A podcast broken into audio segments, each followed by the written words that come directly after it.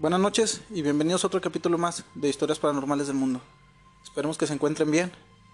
Esta noche hablaremos sobre anécdotas e historias que nos han mandado ustedes. Esta noche no voy a grabar solo, esta noche me está acompañando Juan Ruiz. Buenas noches Juan, ¿cómo has estado? Hola, muy buenas noches, días o tardes, dependiendo de la hora que nos escuchen. Pues he estado bien, espero que todo el público también se la esté de maravilla. Bueno, los invitamos que se adentren, prepárense algo y disfruten de un capítulo más de Historias Paranormales del Mundo. La primera historia me la manda Fernanda Medina. Hola, la verdad, no sé si veas esto, pero agradecería tu tiempo. Hace poco empecé a ver el podcast y ya no pienso que sea mentira lo que me pasó cuando tenía 11 años. Actualmente estoy por cumplir 18. Mis padres lidiaban más con mi hermana. Tenían que poner más atención que a mí pero nunca tuve problema, puesto que en sí, desde pequeña me la pasó muy sola, y así lo prefiero. Por lo mismo, veo o escucho muchas cosas extrañas, siempre, pero me quedo tranquila, callada, casi no lo cuento, ya que algunas personas saben que lo que veo lo saqué de mi papá, algún tipo de don, supongo. Recuerdo que mi hermana me sacó de mi cuarto, ya que no quería compartirlo conmigo. Mis padres no dijeron nada y yo me acomodé afuera del cuarto, en una cama. Mi vista dirigía directamente a la sala. Solo me separaba una cortina que puse. Más adelante de la sala estaba la cocina. Ahí no había puerta ni nada. Al lado de mí, en la derecha, estaba el cuarto de mis padres. Y a la izquierda, un tocador que teníamos en el corredor. Colgo un santo ahí. Un día yo sufro un insomnio y cuando duermo soy sonámbula. Entonces eran como las dos de la mañana y mientras jugábamos con mi imaginación, me iba a parar a caminar. Para cansarme, como es mi costumbre, pero escuché dos vasos chocar en la cocina. Me quedé quieta para escuchar mejor. Empecé a escuchar cómo movían el bote del agua de un lado al otro. Y después cómo se servían agua, pero sin cuidado. Y otra vez el choque de vasos. Otras dos veces después, con alguna cuchara. Yo no creí que fuera alguien. Yo no había dormido y estaba fuera de los cuartos. Si alguien hubiera salido, era evidente que lo hubiera visto. Miré al techo, respiré hondo y me senté en la cama, sin hacer ruido, escuchando todo el tiempo pisadas grandes. Mi papá usa botines todo el tiempo y sonaban igual, pero sonaban como si caminara borracho. Lo que quedó en la próxima hora se escuchaba todo igual. Los vasos de agua en la cocina, y las pisadas en la sala. Ahí es el único lugar de la casa donde dejamos las luces encendidas. Volteé al santo que tenía colgado al lado de mí. Recé y cerré los ojos. Después escuché que se callaron los ruidos de la cocina. Volteé y abrí los ojos. Ahora sí podía ver una sombra grande y las botas que se escuchaban se veían por debajo de la cortina. Las pisadas se dejaron ir hacia mí y la sombra avanzó.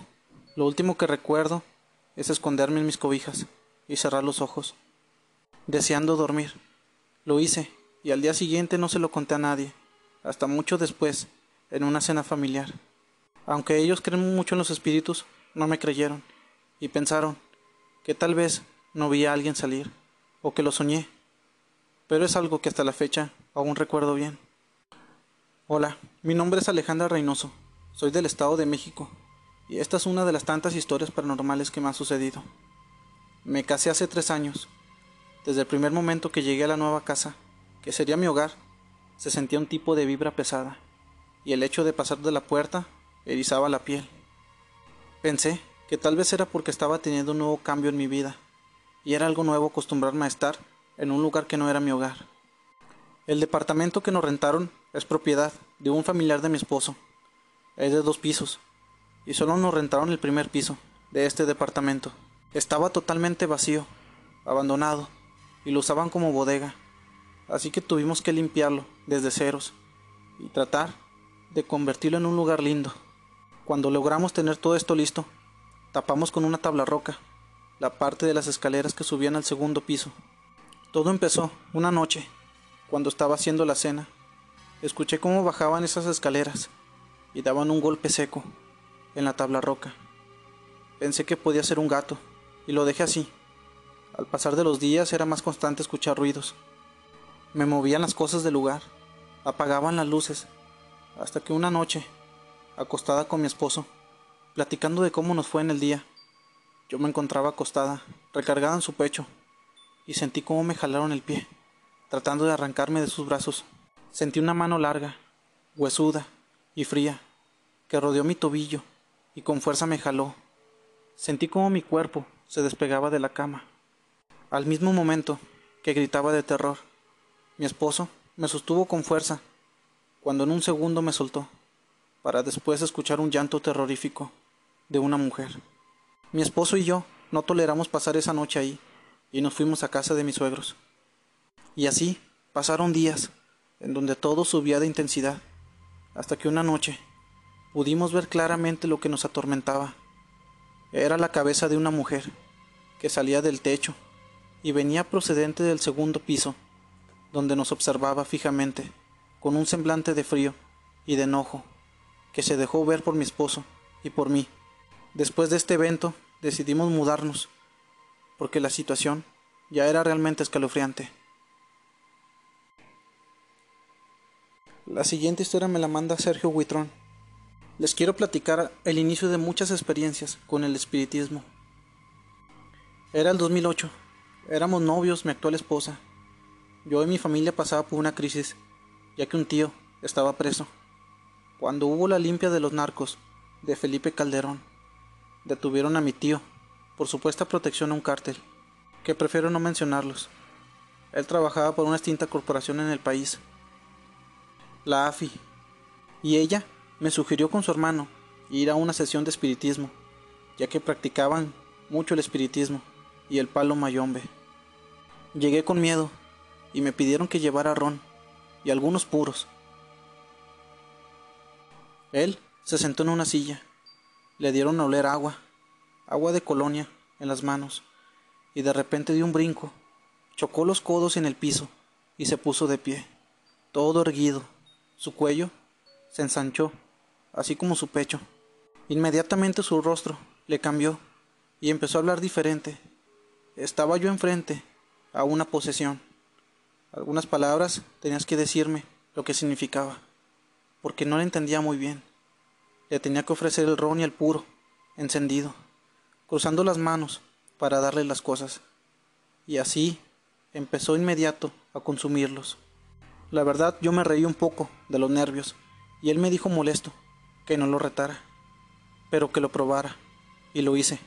En ese entonces mi padre viajaba por cuestiones de trabajo. Mi consulta fue el miércoles y sabía que mi papá regresaba el sábado. Y le pregunté, ¿cuándo llega mi papá? Él me respondió que en cinco soles. Yo desde ahí empecé a dudar, por lo cual no creí, hasta que mi papá, por cuestiones de clima, no hubo vuelos ese día, de Tampico a México, y no llegó a casa, sino hasta el domingo, o sea que sí llegó en los cinco días que me dijo el muerto. Continué con más preguntas personales respecto a mi escuela y mi futuro trabajo. Tal cual como me dijo, sucedió todo. Llegó el momento de preguntar, por lo que me había traído allí. Pregunté por mi tío, qué era lo que había sucedido. El muerto me contestó que mi tío no fue malo, ni era malo, solo siguió órdenes de sus superiores y lo obligaron a consumir e involucrarse en ese operativo que hicieron, por el cual los detuvieron. Años después los dejaron en libertad, le pidieron disculpas, solamente que no era con el dicho problema, fue únicamente político. Al momento de salir, ya platicando en familia y en casa, nos platicó exactamente lo que nos había dicho el muerto, que lo obligaron a involucrarse. A partir de allí me adentré más y he ido estudiando todo tipo de acontecimientos que suceden a nuestro alrededor. Esa polaridad que hay en todos lados, culturas y religiones en el mundo. Soy practicante de la regla de Osha, y eso lo dejo para después. Este es solo el inicio que marcó mi vida. Cabe destacar que se sataniza mucho estas cuestiones, pero yo creo que no hay malas religiones, sino malos religiosos. Muchas gracias y saludos.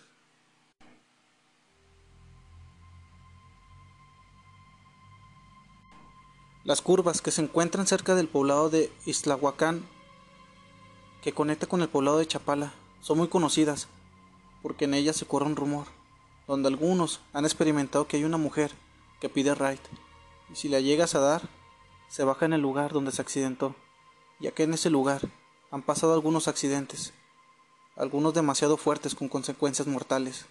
Algunos afirman que todos ellos son por consecuencia y causa de una mujer que se aparece misteriosamente en medio del camino, distrayendo a los conductores. Cuando estos intentan esquivarla, sufren fatales percances y otros tantos aseguran haberla atropellado.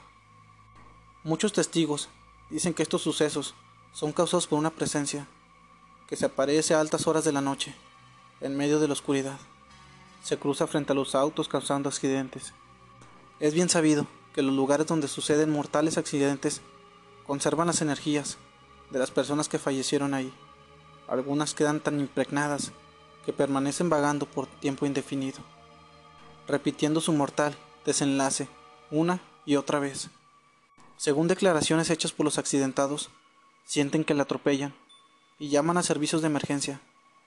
Cuando los servicios de emergencia buscan a la persona herida, no pueden siquiera encontrar rastros de que alguien haya sido lastimado al exterior del vehículo. Extienden su búsqueda hasta los árboles cercanos, también sin resultados, por lo cual de tantas llamadas parecidas y con las mismas características, han llegado a tomarlo como algo común, sin sorprenderse al escuchar una y otra vez la misma historia. Se dice que al parecer ese lugar fue el paradero de camioneros, donde los choferes de las unidades se paraban a descansar, tomar sus alimentos y en ocasiones contratar los servicios de mujeres de la vida galante. Se piensa que una de ellas fue estrangulada y asesinada allí. Así que cruza frente a los automóviles, causando accidentes.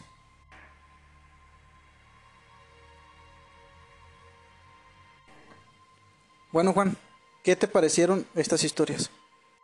Muy buenas historias y espero que también les hayan gustado a ustedes. Que pasen un buen fin de semana. No se pueden perder el próximo episodio de Historias Paranormales del Mundo, ya que tocaremos un tema sobre un juego japonés que es el Hitori Kakuremo eh, tengo una historia que nos hicieron llegar sobre ese juego. Así que no se pueden perder el próximo capítulo de Historias Paranormales del Mundo. Si tienes alguna historia que contarme, házmela llegar a mi correo electrónico que te lo dejo en la descripción. Y activen la campanita para que no se pierda nada de nuestro contenido. Quiero mandar saludos a Juan Antonio Castañeda desde Estados Unidos que siempre está al pendiente de nosotros. Y a Cintia Rosales. Les mando un abrazo y espero que se encuentren bien. Juan, ¿alguien que le quieras mandar algunos saludos? Un saludo en especial y un fuerte abrazo a Ceci Cardosa. Espero que se encuentren bien y que pasen buenas noches.